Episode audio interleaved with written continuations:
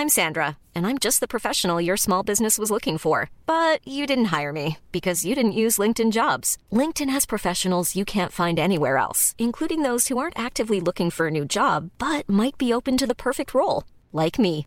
In a given month, over 70% of LinkedIn users don't visit other leading job sites. So if you're not looking on LinkedIn, you'll miss out on great candidates like Sandra. Start hiring professionals like a professional. Post your free job on linkedin.com/people today.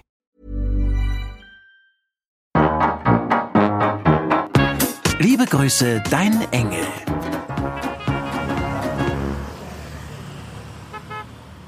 Odin, mein Engel.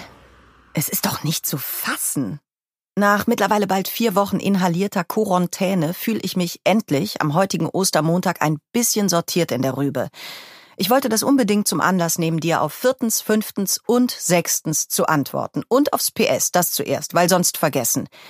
Ja, mein Engel, ich habe viel geschlafen in den letzten Wochen. Mal wie ein Sack Steine, mal etwas Lightfoot-like mit deinem berühmten Liedzucken, weil so viel nachzudenken war im Wortsinn.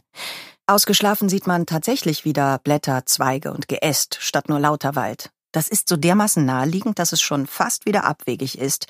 Und deswegen möchte ich mich an dieser Stelle für deinen freundschaftlichen Rat Schlaf weg den Scheiß nochmal aufs Herzlichste bedanken.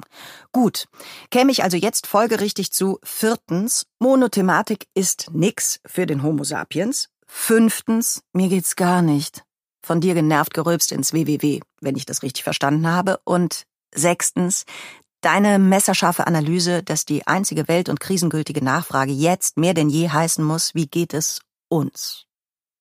Und während ich hier sitze, zwecks Return in systemrelevanter Tennisfrage unter Freunden, plöppt der Insta-Account auf, den ich aus Gründen der Osterfeierlichkeiten und begleitender Seelenhygiene in den letzten Tagen genüsslich ignoriert habe, und der berichtet mir allen Ernstes, dass du vor knapp 48 Stunden fast den naja, zumindest den äh, Bewusstseinslöffel, temporär abgegeben hast in so einem Bornholmer Hühnerstall, weil Monsieur trotz aggressivster Immunsystemeinbrüche aus Gründen der Gutmenschlichkeit den Schreiner in der Nachbarschaft gibt, anstatt im Bett zu bleiben.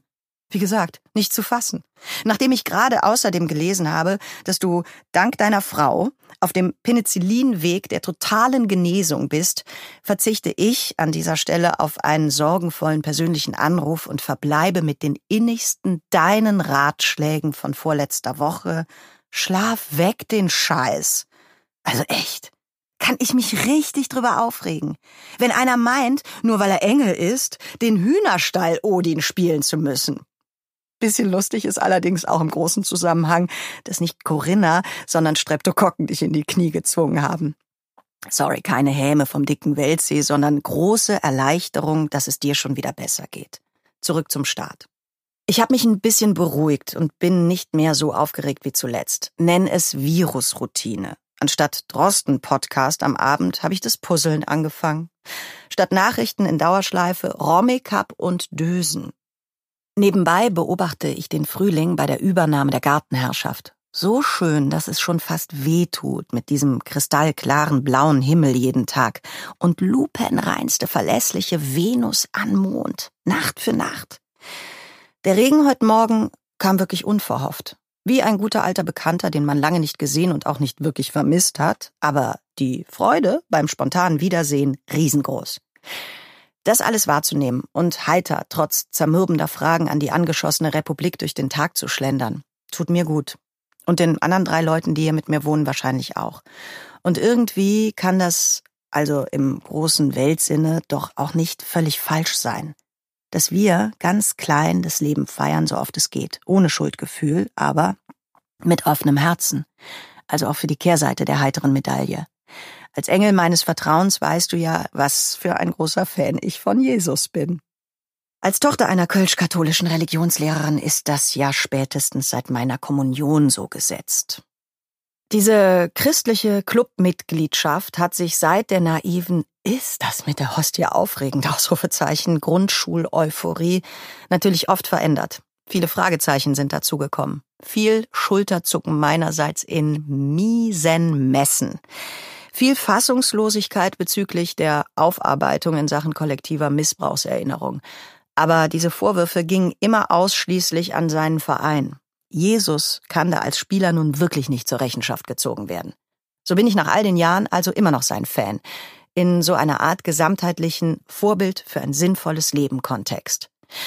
Und dann steht seit Wochen dieses Datum vor der gedanklichen Tür. Erstmal Ostern abwarten. Nach Ostern bestimmt Lockerungen. Der Laschet hat den Exitplan in der Tasche, der wartet Ostern ab. Nach Ostern machen die Schulen wieder auf. Meinetwegen können wir alles 24 Stunden besprechen, aber warum nicht mal ein einziger Satz zur Osterbotschaft? So aus aktuellem Anlass. Ist doch genau unser Thema. Unendliches Leid, immer. Ohne Nächstenliebe kein Gemeinsinn. Nirgends. Also die große kollektive Liebe, weil wir wirklich miteinander verbunden sind. Übrigens auch immer. Und dank Covid-19 ist das zurzeit für den satten mitteleuropäischen Durchschnittskonsumenten sogar voll transparent und total sichtbar macht mich eigentlich jedes Jahr fertig. Also dieses schaurige Christusfinale inklusive Kreuzigung und Vergebung. Kaum zu glauben, der Arme. Und kein bisschen gejammert. Ich wäre da ganz anders. Was ich also eigentlich sagen wollte, ich wünsche dir frohe Ostern gehabt zu haben, mein Engel. So richtig von Herzen. Hui. Jetzt habe ich mich beinahe wieder verfahren auf der verstopften Gefühlsautobahn. Dabei wollte ich doch gerade ganz ziellos durch leere Gassen schlendern.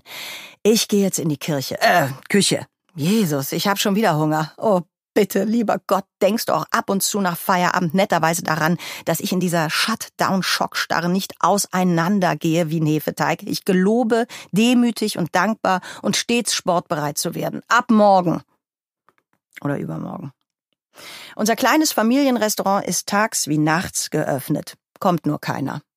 Odin, du schläfst bitte weiter und wirst ganz schnell gesund. Yippie yo, Schweinebacke. Dein hungriges Frierchen, die gerade, entgegen allem apokalyptischen Potenzial, optimistisch gelassene. Und im nächsten Brief stellt sich Kai seinen widersprüchlichen Gefühlen. Keine Ahnung, Frierchen, ich passe grad nicht. Mir selbst und in das Leben, das ich hier führe als sei ich auf dem Prüfstand, mit mir selbst und, naja, allem. Ich melancholisiere mich durch die Tage zwischen Annahme und purer Lebensfreude und dem Gefühl, nicht verzahnt zu sein mit diesem Ort, meinem Haus, mir selbst. Das war ein Podcast von Argon Lab. Wir würden uns sehr freuen, wenn ihr Liebe Grüße, deinen Engel kostenlos abonniert und in der Podcast-App eurer Wahl bewertet. Am liebsten natürlich mit fünf Sternen. Wir haben auch noch andere Podcasts. Die findet ihr unter podcasts.argon-verlag.de und überall da, wo es Podcasts gibt. Besucht uns auch gern auf Facebook und Instagram. Ihr findet uns dort unter argon.lab. Bis dann!